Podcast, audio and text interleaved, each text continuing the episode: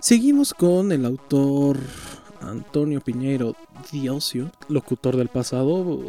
dame chance. Ya es tradición este, hablar acerca de lo que está pasando, de quién es el autor y de qué es el cuento. Y pues, según la editorial Autores Editores, Antonio Piñeiro Diosio es un joven autor nacido en la Ciudad de México en 1999, estudiante de letras hispánicas.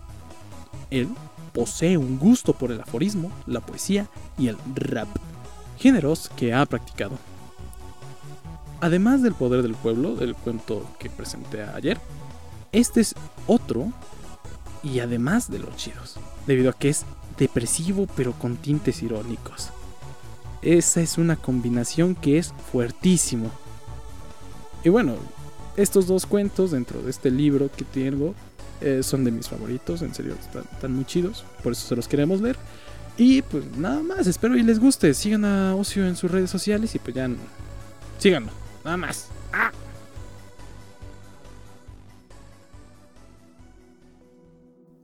Clamar clemencia.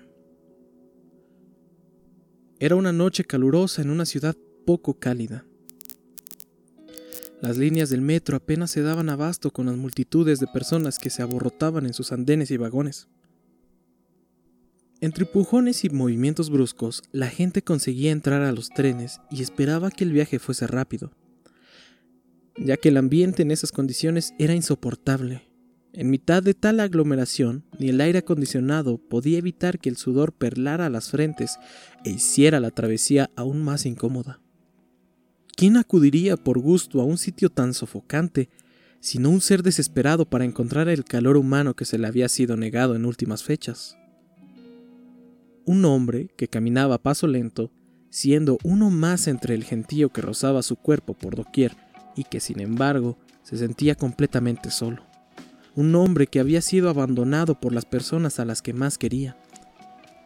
Pensó en su exnovia mientras entraba en la estación Primero recordaba todos los momentos que pasaron juntos, como los múltiples paseos a museos y teatros o el viaje a Chichen Itza por el primer aniversario. Después, recordaba cómo se habían visto interrumpidos los planes por el segundo festejo anual al verla con otro hombre en uno de esos lugares que solo cobran sentido cuando son visitados junto a una persona especial. Cuando caminaba por los pasillos para llegar a los andenes, le vinieron a la mente los meses posteriores a su rompimiento, en los que se encerró en su hogar y no salió durante un largo periodo. Él esperaba que pronto llamaría a alguno de sus amigos para preguntar por su ausencia laboral, y entonces podría contarle todo lo que había vivido, pero jamás ocurrió. Tampoco se presentó alguien en su puerta de su casa, sencillamente la vida siguió su curso sin apenas cambios salvo la pérdida de empleo que trajo consigo el faltar durante tanto tiempo a su trabajo. Despertó de su ensoñación cuando chocó contra el hombro de otra persona y un ¡Cuidado, estúpido! le devolvió a la realidad. Continuó con su caminata hasta llegar a los andenes. Allí caminó hasta donde llegarían los últimos vagones y se sentó pegado a la pared, mientras proseguía con el paseo de sus constantes fracasos artísticos y educativos la mediocridad que había permeado durante la mayor parte de su vida y todos los amigos que había perdido desde la infancia hasta su adultez. Las lágrimas comenzaron a recorrer su rostro cuando pensaba en cuánto tiempo hacía que no se veía con alguien para tomar un café o pasear a la media tarde. Por más que llevaba un rato recordando cosas, era incapaz de recordar cuándo había sido la última vez que lo hizo. La gente no había dejado de llegar al andén y mirar con desprecio a aquel pobre diablo que, sentado en el piso, ocupaba más espacio del que podían permitirle en esa situación. Comenzaron por dejar de tratar esquivarlo cuando pasaban cerca de él, empujándole y dándole leves golpes. Después procedieron a pisar y patear con mayor intensidad hasta que, aún con los ojos húmedos, se levantó. Entonces volvió a ser invisible dejó de existir como ser y se convirtió en otro obstáculo para esquivar de las personas que buscaban un lugar para esperar el próximo metro. Por más que llegaban trenes y trenes, el andén seguía estando al borde del colapso. Aquel pobre diablo ¿Tendría nombre? Seguramente, pero en ese momento no le importaba a nadie, ni siquiera él mismo. Seguía acercándose más y más al borde con cada metro que llegaba. Tanto tiempo le permitió pensar que, a final de cuentas, él tampoco había sido un santo. Su exnovia la había terminado cuando él, en un ataque de furia, le había insultado. Sus amigos se habían alejado porque era incapaz de mantener relaciones duraderas. Durante la época en que se encerró para lidiar con sus penas, había sido sumamente grosero con cualquiera que tocase su puerta. Pese a que se justificaba a sí mismo diciendo que la furia y la tristeza eran las culpables de sus reacciones, eso no lo disculpaba. Además, jamás había pedido perdón a aquellas personas que había lastimado. Visto así, pensó, era una consecuencia natural que estuviese en las condiciones que se encontraba. No había forma de evitarlo y aunque quizá pudiera arreglar un poco alguna relación, preferiría cortar de tajo. Ya estaba a más de la mitad del andén cuando se decidió. La idea que le hizo resolverse por completo fue la de que, con ese acto, quizá conseguiría la empatía de una sola persona de las que le rodeaba. Además, no estaría precisamente falto de público, por lo que las posibilidades eran mucho mayores. Hicieron falta aún varios trenes para que pudieran estar en la orilla, próximo a las vías. Decidió observar a su alrededor mientras esperaba que el siguiente metro apareciese. Le sorprendió el tono sombrío que desprendían las paredes de aquella estación, levemente alumbradas por luces de poca intensidad y muy espaciadas entre sí. Las personas estaban acaloradísimas y parecía que solo él pudo disfrutar por unos breves instantes de esa forzada compañía humana y el calor que emanaba de ésta. Observó el suelo y notó la línea amarilla que supone el límite de seguridad, siendo superado desde hacía horas por todo aquel que buscaba un lugar.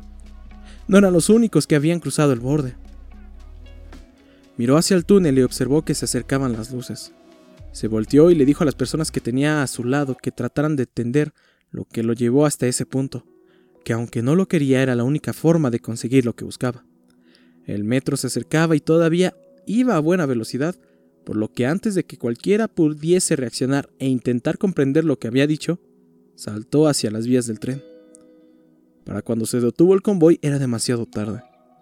Parte del cuerpo destrozado yacía entre la rueda frontal y el cuerpo metálico del primer vagón, pues al caer sobre la vía electrificada la llanta había levantado buena parte de la hora cadáver, dejando solo algunas partes en la vía. El conductor bajó y observó el desagradable acontecimiento, incapaz de saber qué hacer, ya que no podía mover mucho más el tren sin que ello implicara una mayor masacre por las partes corporales que había quedado atascadas. La gente miraba sorprendida y asqueada a partes iguales.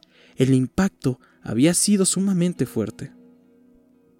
El conductor se vio obligado a mover la maquinaria hasta la zona donde ningún vagón quedara dentro del túnel. Los mayores temores de aquellos que habían visto el cadáver sobre la llanta se hicieron realidades en el momento que empezó a gritar. Cuando se detuvo del todo y las puertas se abrieron, mucha gente que se encontraba en el andén ya había hecho lo posible para salir de la estación mientras que otros solo querían subirse y olvidar aquel espectáculo grotesco que acababan de presenciar. Lo que no sabían era que faltaba mucho tiempo para que el metro avanzara un ápice. El conductor dio aviso al policía que se encontraba en el andén, quien a su vez llamó a otros miembros de la fuerza. Acordonaron la zona y cuestionaron a los testigos. Tuvieron que llamar a un equipo especial de limpieza, a falta de un mejor término para retirar los trozos corpóreos de la rueda. Todo este proceso llevó alrededor de dos horas. La gente dentro del vagón comenzó a enterarse de lo que había sucedido. Los comentarios corrían de boca en boca y de celular en celular. Los pasajeros que estaban detenidos en otras ocasiones empezaron a enterarse.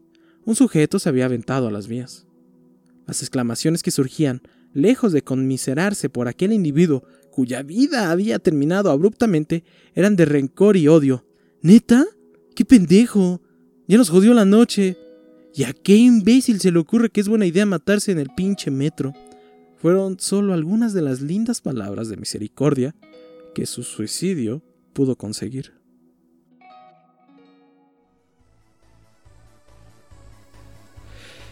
El equipo de aparato fonador modulado te da las gracias por habernos escuchado ya que estamos en el bloque de Guadalupe Reyes, y te da muchísimas gracias, más más 10 en gracias si le das like, más 5 de convencimiento si lo compartes con tus amigos y pues un chingo de cariñitos si nos comentas qué más quieres escuchar, si quieres seguir escuchando a este autor o no, o pues, nada más, estaremos leyendo en la caja de comentarios.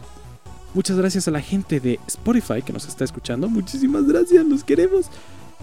Eso es por mi parte todo, muchísimas gracias y pues ten una excelente tarde, si no la tienes pues lógrala, por favor, queremos, vibra alto, vete al diablo, quién sabe.